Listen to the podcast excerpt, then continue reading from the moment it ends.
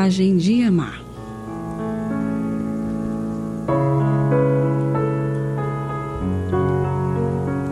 Será que para amar é necessário ter coragem?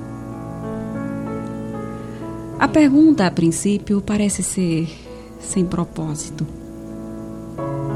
Afinal, é tão natural amarmos aos nossos filhos, ao companheiro, à nossa esposa. Porém, se mudarmos a pergunta, para aprender a amar, é necessário ter coragem? Será que precisamos de coragem para aprender a amar aqueles que ainda não amamos?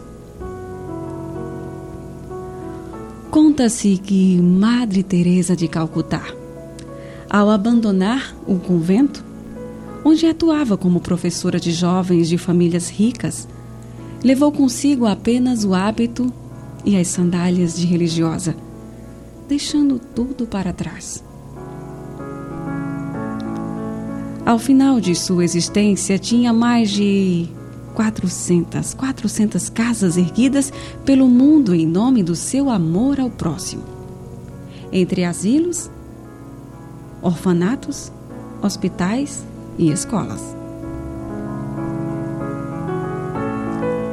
Certa feita, ao ser homenageada em uma solenidade, um dos convidados disse não saber como ela dispunha de coragem para fazer tudo o que fazia.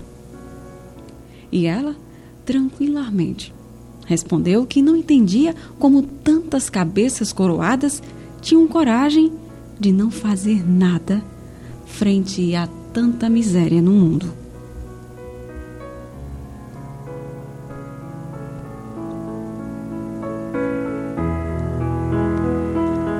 Albert Schweitzer. Era um jovem músico consagrado nas mais famosas salas de concerto europeias, quando decidiu abandonar a carreira musical e cursar medicina. Sonhava ele ajudar o próximo e elegeu a carreira de médico como ferramenta de auxílio. Deixou o conforto da fama e do reconhecimento ao seu talento musical para começar uma nova vida. Ao se formar, foi trabalhar no coração da África, numa região isolada e sem recursos. Ao final de sua existência, havia sido reconhecido como num Prêmio Nobel da Paz. E em uma região onde nada havia, construiu um hospital que se expandira para mais de 700 prédios e com mais de 500 leitos para internamento. Não são poucos os exemplos que encontramos de pessoas que, com coragem, optam por amar aqueles que ainda não amam.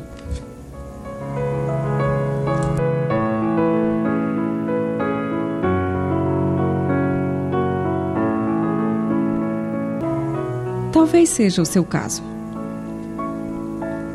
Jesus nos alerta que amar aqueles que nos amam, até os maus os fazem. Porém, é necessário ir além. É necessário aprender a amar aqueles que ainda você e eu temos dificuldades em amar. Para esses é necessário armar-se de coragem. Pois o amor ao próximo exige dedicação, esquecimento do orgulho da vaidade e da presunção. Podemos não ter a estrutura moral ou a coragem de Madre Teresa e de Albert Schweitzer, que deixaram marcas permanentes na história da humanidade. Mas você, você que está me ouvindo, já pode deixar marcada a presença, a sua presença, se decidir amar o próximo. Podemos começar com aquele parente difícil. Sempre disposto a fazer comentários e insinuações maldosas. Ou ainda aquele vizinho. Aquele que sempre está pronto para uma nova provocação. Outras tantas vezes aprender a amar pode vir através da paciência que desenvolvemos diante das limitações de quem ainda não tem as mesmas capacidades que nós. Ou que se mostra arrogante e pretensioso, com falsas capacidades que não possui. Não há verdadeiramente um dia em nossa vida, em sua vida, onde não surja a oportunidade de aprender a amar.